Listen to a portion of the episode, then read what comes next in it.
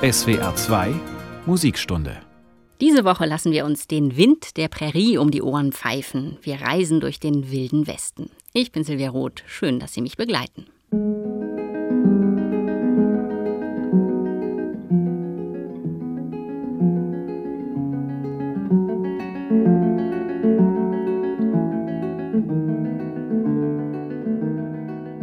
Eine ausgestorbene Westernstadt irgendwo im Nirgendwo. Die Schwingtür des Saloons quietscht, als flehe sie um Gnade. Rostroter Sand, wohin das Auge reicht, und zwei Männer, die sich in der Glut der Mittagshitze gegenüberstehen. Ihre Cowboyhüte haben sie tief in die Stirn gezogen, lauernd zielen die silbernen Mündungen ihrer Colts aufeinander. Welche Kugel wird ihr Ziel schneller erreichen? Nicht einmal die Klapperschlange im Gebüsch wagt es, in diesem Moment mit der Wimper zu zucken.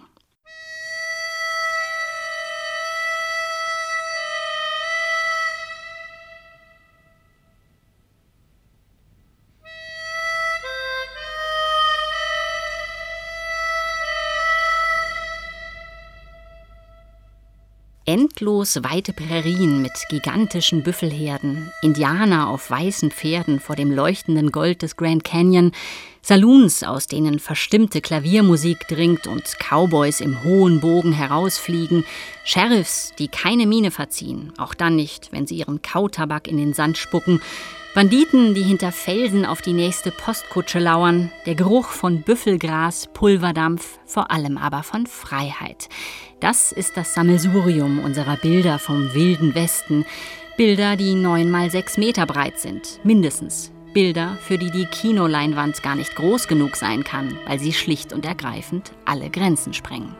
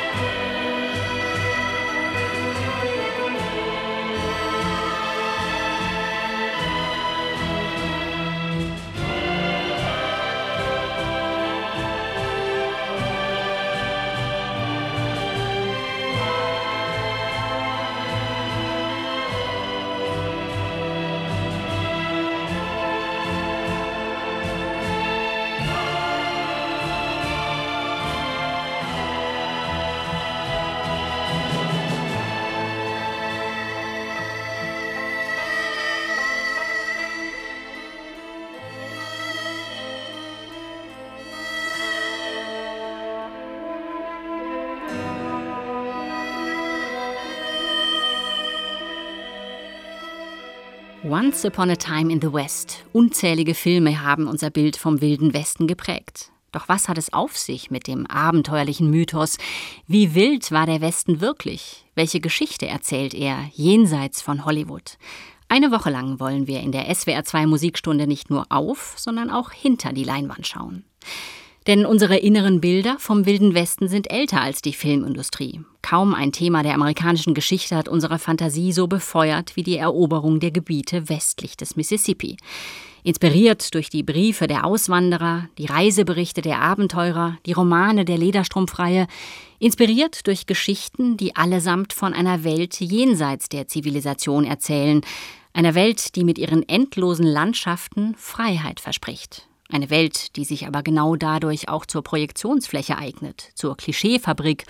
Und einer, der diese Klischees entscheidend mitgeprägt hat, ist Buffalo Bill.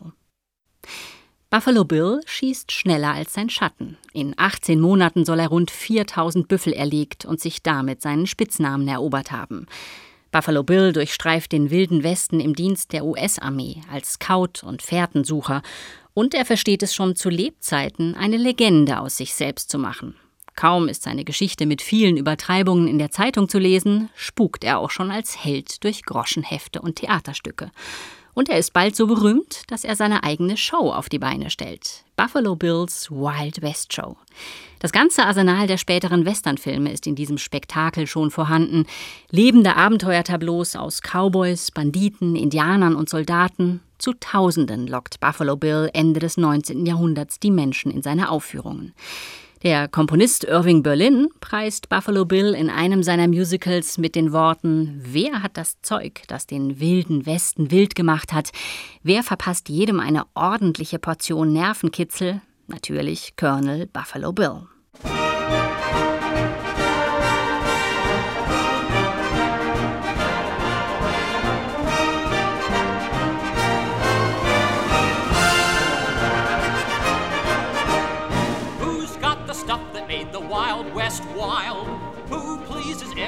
Woman, man, and child, who does his best to give the customers a thrill. Ho! Colonel Buffalo Bill, who's got the show that gets the most applause.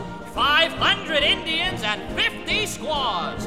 10 feature acts, and there's the special feature still. Ho! Colonel Buffalo Bill. Did you ever see a cowboy rope a steer? No, we haven't. Or an Indian with feathers throw a spear? No, we haven't. Or a marksman shoot an earring from an ear? No, we haven't. Did you ever see a hold up? No, sir. Then gather closer and let me give you some of the atmosphere. The hour is midnight and all is still. We see the stagecoach climbing up a hill. Going along the mountain trail, carrying passengers and mail, never suspecting danger as they roll along. The watchful driver is in his seat, his trusty rifle lying at his feet. Some of the passengers inside seem to be dozing as they ride, never suspecting there is something really wrong. Suddenly there's a shout! What is it all about? What is it all about, you ask? It's Indians. Indians. Indians. Indians. Very notable, cut-ya-throatable Indians. Indians. Just when they've taken everyone by force, who makes an entrance on a big white horse? Who starts a shooting till there's no one left to kill? General Grant? Now, Colonel Buffalo Bill.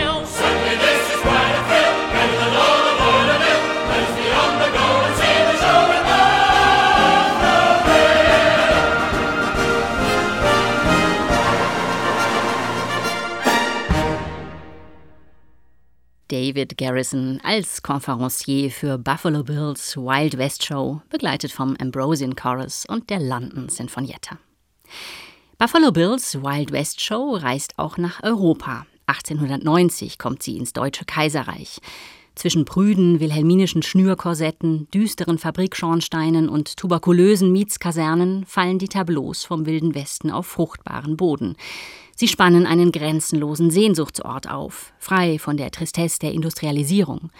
Einen Sehnsuchtsort, den man in Deutschland schon auf Buchseiten kennengelernt hat. Friedrich Gerstecker hat seine Flusspiraten des Mississippi publiziert. Balduin Möllhausen lässt mit den Tagebüchern seiner Reisen durch Nordamerika die Fantasien galoppieren. Und dann ist da noch einer. Genau. 1875 veröffentlicht Karl May seine erste Wildwestgeschichte. Er ist nie an den Orten gewesen, über die er schreibt. Erst gegen Ende seines Lebens reist er nach Amerika und doch scheint er selbst Old Shatterhand zu sein. So geschickt pflicht er die authentischen Details in seine Abenteuerplots. Von Kaiser Wilhelm bis Franz Kafka, alle verschlingen sie die Romane von Karl May. Als Buffalo Bill mit seiner Show nach Dresden kommt, soll Karl May sich aber kleinlaut versteckt haben. Aus Angst, seine Mogelpackung könne nun auffliegen. Bisweilen schreibt Karl May statt seiner Wildwestgeschichten übrigens auch kleinere Kompositionen. Und in seinen Chören geht es ebenfalls um die Sehnsucht, zum Beispiel nach den Sternen. Süße kleine Himmelsaugen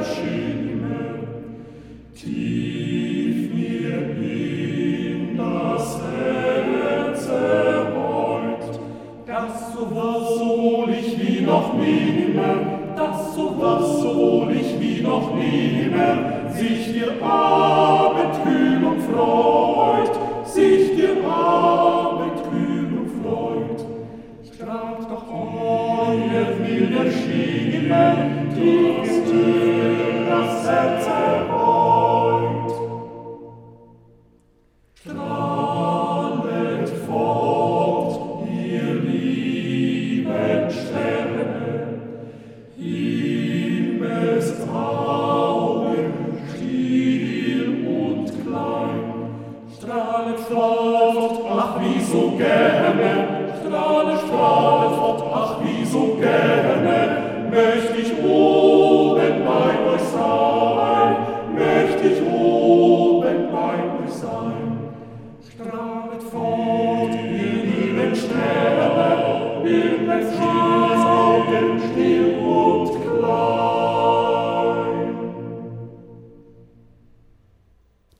Collegium Canticum Dresden mit einem Chor aus der Feder von Karl May an die Sterne. Egal ob Karl May oder Buffalo Bill, egal ob Spaghetti oder Krautwestern, egal ob Gary Cooper oder John Wayne, Claudia Cardinale oder Doris Day, die Geschichten um den wilden Westen werden getragen von einer gewaltigen Bebilderungsmaschinerie, und von einem nicht minder gewaltigen Propagandaapparat, der vor allem einem Zweck dient, der Verklärung einer brutalen Landnahme samt rücksichtsloser Vernichtung der indigenen Völker. Schon der Begriff ist eine koloniale Interpretation. Wild ist der Westen nur für die Weißen. Sie sehen in ihm ein riesiges, unzivilisiertes, kaum zu beherrschendes Naturbiotop. Für die Indigenen ist er keineswegs wild, er ist vielmehr ihr Lebensraum. Ein Lebensraum, in dem die Natur noch ungestört Natur sein darf, wo anders als in Europa keine Wälder gerodet werden und keine Fabriken die Luft verunreinigen. Noch nicht. Denn die europäischen Siedler stehen schon in den Startlöchern. Und William Billings, einer der ersten genuin amerikanischen Komponisten, schreibt ihnen die religiösen Gesänge zu ihrer Mission, Allmächtiger Gott, erfülle uns mit himmlischem Feuer.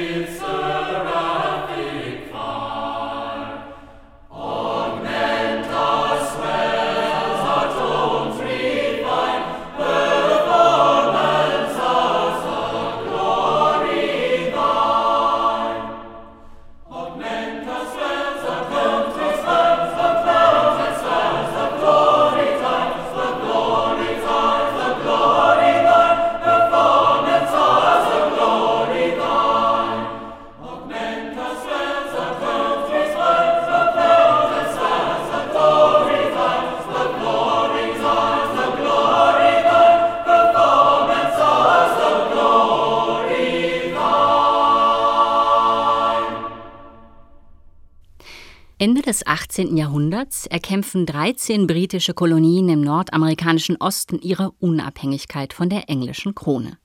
Sie taufen sich Vereinigte Staaten von Amerika. Im Friedensschluss erkennt das Mutterland Großbritannien die Autonomie der Abtrünnigen an und verzichtet auf alle Gebiete bis zum Mississippi. Bisher ist nur ein schmaler Streifen an der Ostküste besiedelt. Nun beginnt man über das Appalachengebirge hinüberzuschauen. Der Blick richtet sich zum Mississippi, diesem gewaltigen Fluss. Er schlängelt sich mehrere tausend Kilometer lang durchs Land. Ein Fluss mit symbolischem Gehalt, denn er trennt zwei Welten voneinander. Die Gebiete östlich des Stroms symbolisieren für die Siedler die Zivilisation, während westlich davon der Urwald wuchert, der wilde Westen, ein Territorium, das sich die französischen, spanischen und britischen Kolonialherren zwar auch unter den Nagel gerissen, nicht aber besiedelt haben. Was westlich des Mississippi ist, das ahnt man mehr, als man es weiß. Zunächst interessiert es auch nicht, bis Napoleon plötzlich Geld für seine Kriege braucht. Präsident Jefferson schickt Diplomaten nach Paris, eigentlich um New Orleans und Teile von Florida zu kaufen. Doch der klamme Napoleon wirft auch gleich noch Louisiana auf den Ramstisch, benannt nach Louis XIV. Louisiana, ein riesiges Stück Land, vom Mississippi bis zu den Rocky Mountains. Die frisch gegründeten USA könnten damit auf einen Schlag ihre Staatsfläche verdoppeln. Und das kommt wie gerufen, denn an der Ostküste vermehrt sich die Bevölkerung im galoppierenden Tempo. Das Farmland wird knapp. Aber würde sich dieses wilde Louisiana denn überhaupt besiedeln lassen?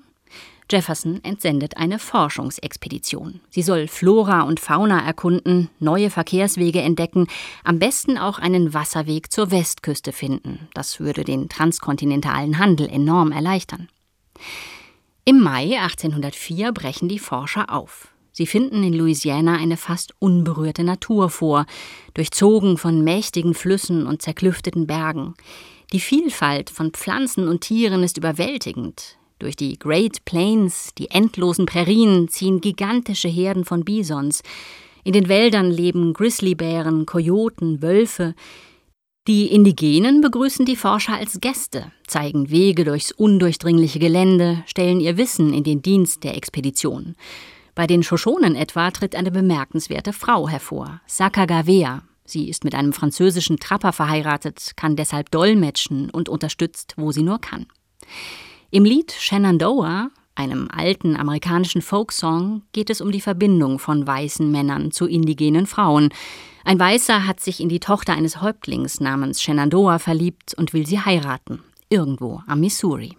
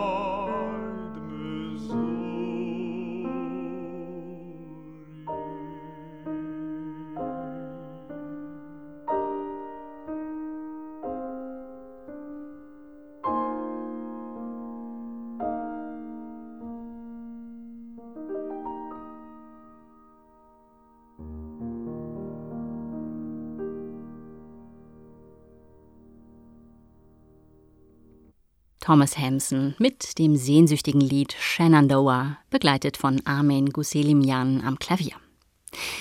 Nach zwei Jahren kehrt Jeffersons Expedition zurück nach Washington. Den erhofften transkontinentalen Wasserweg haben die Forscher nicht entdecken können, aber sie fertigen mehr als 100 Landkarten des Westens an.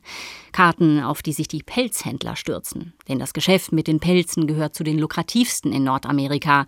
Neue Jagdgebiete wie etwa Louisiana sind den Trappern immer willkommen. Die unfassbare Weite und Schönheit der Natur zieht aber auch immer mehr Künstler in den wilden Westen. Die Maler der Hudson River School verklären in ihren Werken unberührte Landschaften zum Paradies. Sie bannen die schneebedeckten Rocky Mountains auf Leinwand und fangen die Weiten der Prärie ein. Mittendrin, ganz klein, der Mensch. Caspar David Friedrich Goes Wild West.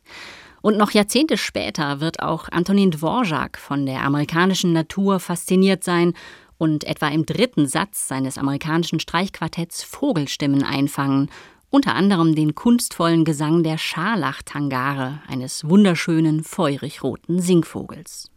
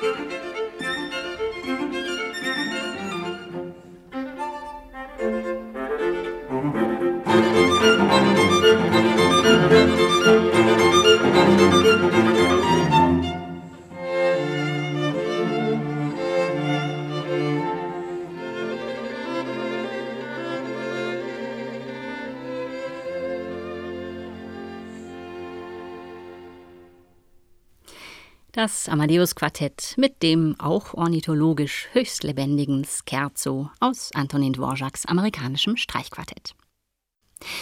Zunächst bevölkern immer mehr Trapper den wilden Westen. Vor allem Biberfälle sind begehrt, denn in Europa sind die Tiere schon fast ausgerottet. Viele Trapper eignen sich eine indigene Lebensweise an. Sie tragen Kleidung aus Leder, Biberfellmützen, Mokassins. Sie ernähren sich von selbstgejagten Tieren, pflegen freundschaftliche Beziehungen zu den Indigenen. Manche nehmen sich eine Squaw zur Frau. Jeden Sommer gibt es ein sogenanntes Rendezvous. Die Trapper treffen sich mit Händlern, tauschen die frisch erbeuteten Felle gegen Kaffee, Zucker, Tabak, Munition. Manchmal kommen bis zu tausend Fallensteller bei einem solchen Rendezvous zusammen. Häufig sind auch Indigene dabei. Sie handeln ebenfalls mit Pelzen. Die Weißen bezahlen sie mit Gewehren, Eisenmessern, Spiegeln, Kämmen, allesamt Dinge, die die indigene Kultur nachhaltig verändern. Besonders schlimm aber ist, dass viele Pelzagenten mit Alkohol handeln. Die Indigenen kennen seine Wirkung nicht. Ganze Stämme werden durch das Rauschmittel zerrüttet. Die Biber sind schon bald ausgerottet. Der große Boom des Pelzhandels ebbt ab. Die Trapper waren trotzdem nur bescheidene Vorboten, denn jetzt geht's so richtig los. Jetzt kommen die Siedler. Bis Deutschland spricht sich herum, dass das Land um den Mississippi ein Land der religiösen und politischen Freiheit ist. Auch Hoffmann von Fallersleben besingt es in seinen Gedichten.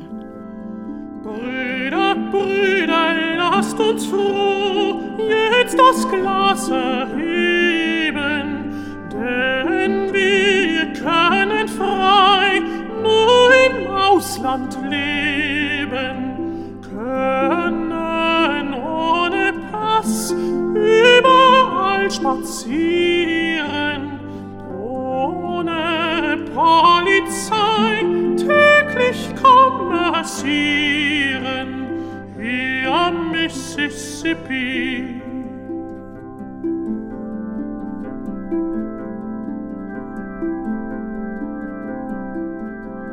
Freies Denken gilt, so wie freies Sprechen, nirgend, nirgend hier für ein Staatsverbrechen.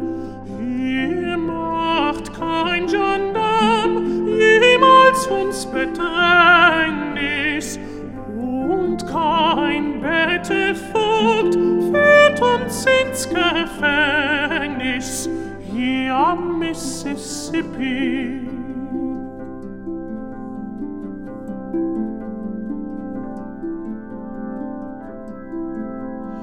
Adel, Adelskram, Titel, Rang und Stände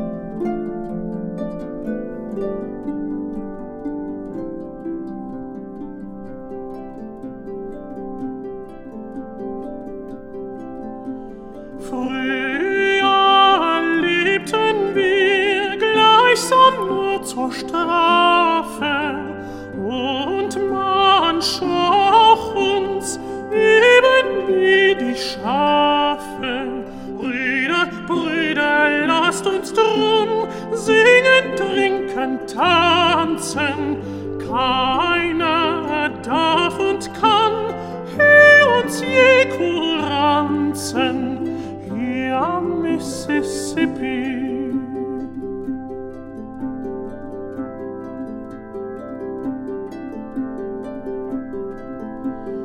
Michel, Michel, baue nicht ferne deine Saaten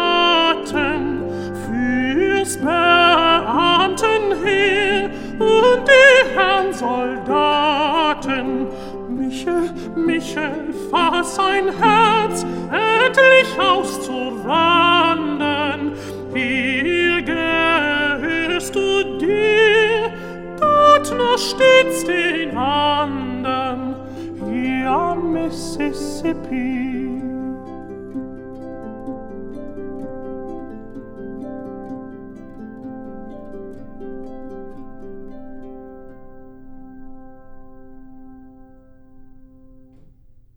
Der Countertenor Andreas Scholl war das in der SWR 2 Musikstunde mit dem Lied von der Freiheit am Mississippi.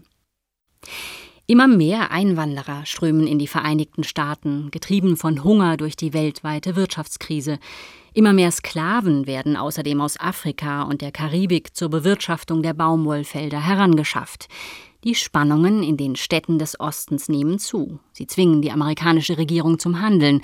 Man braucht Land, und so setzt zu Beginn der 1840er Jahre schließlich eine Lawine ein, die den unberührten Westen geradezu überrollt. Die Politiker bewerben die Besiedlung massiv. Mit Einwohnern wollen sie Fakten schaffen, wollen die Kronen von England, Spanien und Frankreich dazu zwingen, ihnen auch weitere Gebiete für den amerikanischen Staatenbund abzutreten. Dass das Land aber eigentlich gar nicht den Kolonialmächten, sondern den Ureinwohnern gehört, spielt keine Rolle. Widerspenstige Häuptlinge werden bestochen, rivalisierende Stämme gegeneinander ausgespielt. Wer sich wehrt, wird niedergekämpft. Ideologisch untermauert man die skrupellose Vorgehensweise mit der sogenannten Manifest Destiny. Angeblich seien die Angloamerikaner vom Schicksal dazu auserkoren, ganz Amerika Zivilisation und Demokratie zu schenken. Die Siedler Neuenglands seien das auserwählte Volk, das Volk, das die Freiheit bringe. Aber Freiheit für wen? In der Musik der Siedler spielt die Freiheit jedenfalls eine zentrale Rolle. Der vorhin bereits erwähnte William Billings hat einen missionarischen Gesang mit dem Titel Liberty geschrieben. Der Tag der Freiheit ist nah, heißt es darin. Und dass die Melodie ausgerechnet dem Vorbild der inoffiziellen britischen Nationalhymne Rule Britannia folgt, ist natürlich kein Zufall.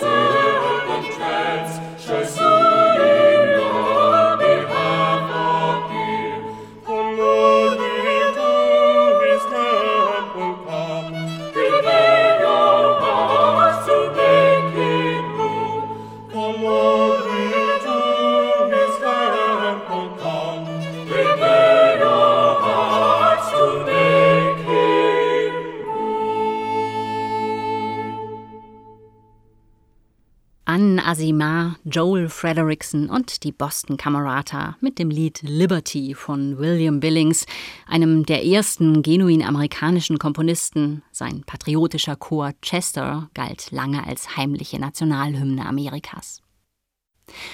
Unzählige Siedlerströme ziehen Richtung Westküste. Tausende von Meilen legen sie in der Hoffnung auf ein besseres Leben zurück. Werbeschriften preisen den Westen als gelobtes Land, in dem Milch und Honig fließen. Kalifornien sei ein gesegnetes Stück Erde, gehöre zu den gesündesten Orten der Welt, So trommeln die Reiseführer und Zeitungen zur Lockung der Auswanderer. Lungere nicht in den Städten herum, heißt es. Auf dem Land gibt es Platz und Frische, weit weg von den Massen der Faulenzer und Dummköpfe. Zieh westwärts, bevor du für kein anderes Leben mehr geeignet bist als für das in der Fabrik. Zieh westwärts, go west. Dieser Slogan wird zum Programm. Und so beginnt auch in der Musik die Verklärung des wilden Westens. Eines der ersten Lieder, das den Westen romantisiert, ist The Blue Juniata von Marion Dick Sullivan, ein Song über den fröhlich dahinsprudelnden Juniata-Fluss und eine wild dahinreitende Squaw, Naturromantik pur. Das Lied wird in den Salons der Ostküste gesungen und pflanzt dort die Sehnsucht nach dem Westen als Gegenpol zum hektischen Stadtleben.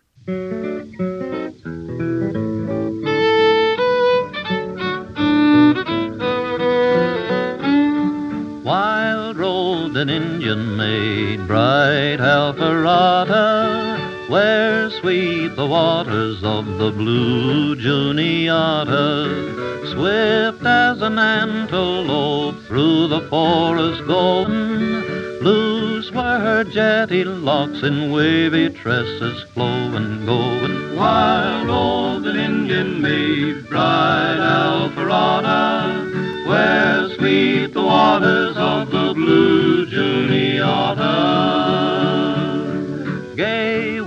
mountain song of bright Alpharetta, where sweep the waters of the blue Juniata. Strong and true my arrows are from my painted quiver. Swift goes my light canoe down the rapid river ever. While rolled an Indian maid, blithe Alpharetta, where sweep the waters of the blue Juniata.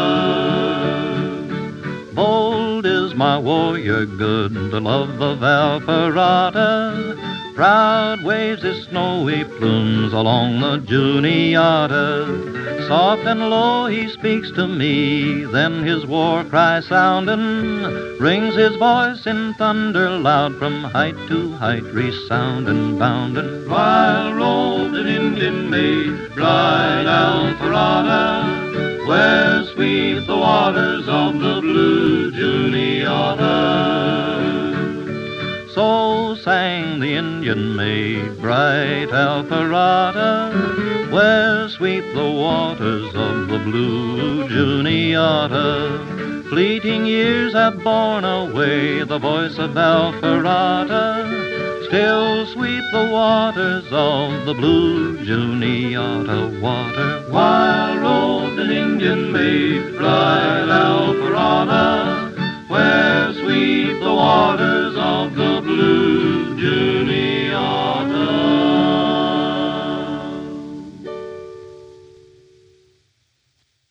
Sons of the Pioneers mit The Blue Juniata in der SWR2 Musikstunde über den Wilden Westen. Die Suche nach religiöser Freiheit leitet die einen, die Sehnsucht nach Wohlstand die anderen, manche sind aber auch einfach vom Wildwestfieber erfasst. Allesamt sind sie in Planwagen unterwegs, den typischen Fahrzeugen der Siedler, gezogen von Ochsen. Die schaffen zwar nur drei Kilometer pro Stunde, sind aber ausdauernder als Pferde oder Esel, bei einer Reise von vier bis sechs Monaten von existenzieller Bedeutung. Wer geschickt packt, kann viel in einem Planwagen unterbringen. Kinder, Katzen, Hunde, Betten, ein Herd, Töpfe und Kessel. Manche schleppen ganze Enzyklopädien mit, ja sogar Klaviere kommen ins Gepäck. Dabei ist das Wichtigste natürlich die Verpflegung. Man muss gut vorsorgen für die mehrmonatige Tour durch die Wildnis. 70 Kilo Mehl pro Person, Reis, Bohnen, Kaffee, Tee, Zucker. Nicht zu vergessen die Äpfel, die vor dem gefürchteten Skorbut schützen. Fleisch schießt man direkt vor Ort. Geleitet werden die Treks von erfahrenen Pelzjägern und Trappern. Ihr vorgegebener Tagesablauf ist streng.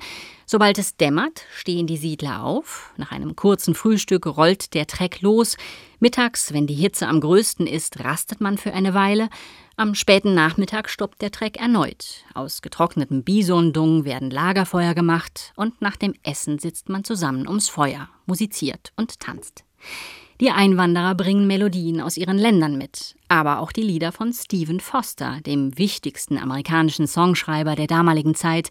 Bis heute sind seine Songs so bekannt in den USA, dass viele sie für Volkslieder halten. Hier hören wir ein instrumentales Medley aus drei Foster-Liedern. Alle drei haben sie mit dem Mississippi zu tun.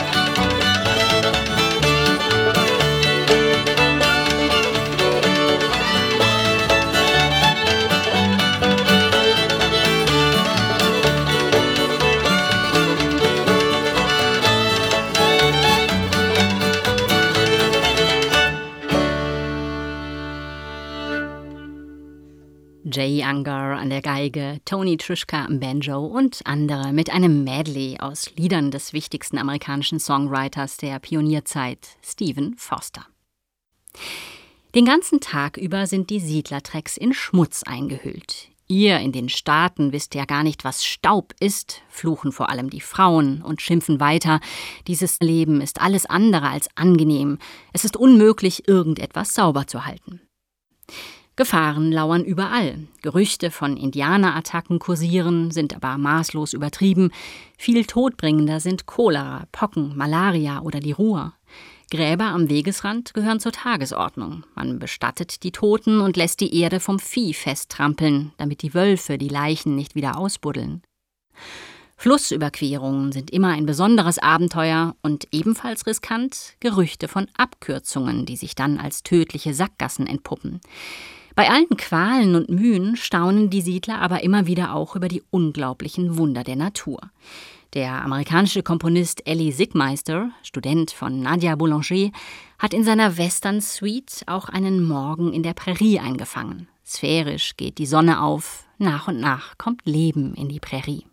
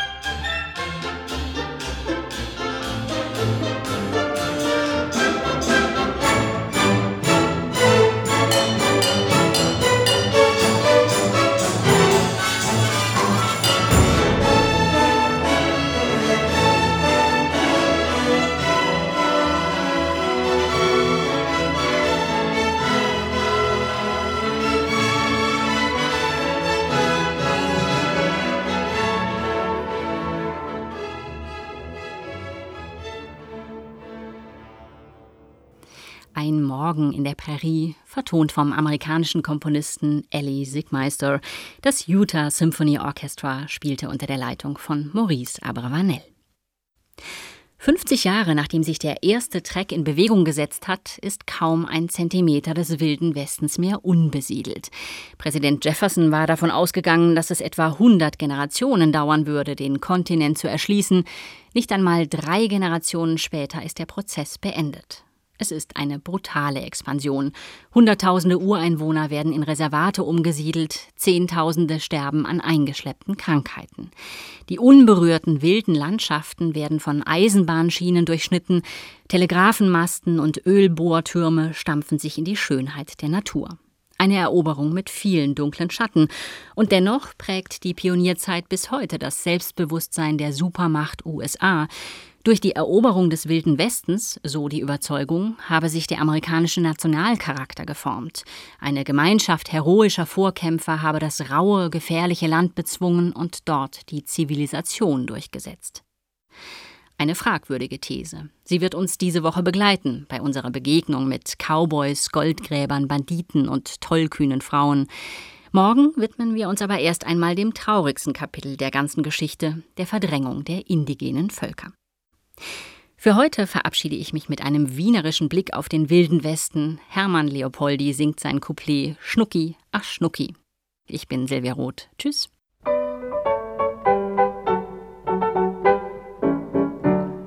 Ein Sioux-Indianer, ein ganz ein dicker Kleiner, sah eines Tages eine Squaff, so jung und fesch, er war ganz baff. Er folgte ihrer Fährte, weil er sie so begehrte, bis in das nächste Jagdrevier, dort sprach er dann zu ihr. Schnucki, ach Schnucki, fahr wir nach Kentucky, in der Bar und Shetterhand, dort spielt der Indianer Band, dann in die Pampas, auf der Flaschen Champers, um halb acht geht der Zug, ich hab gesprochen, Hug.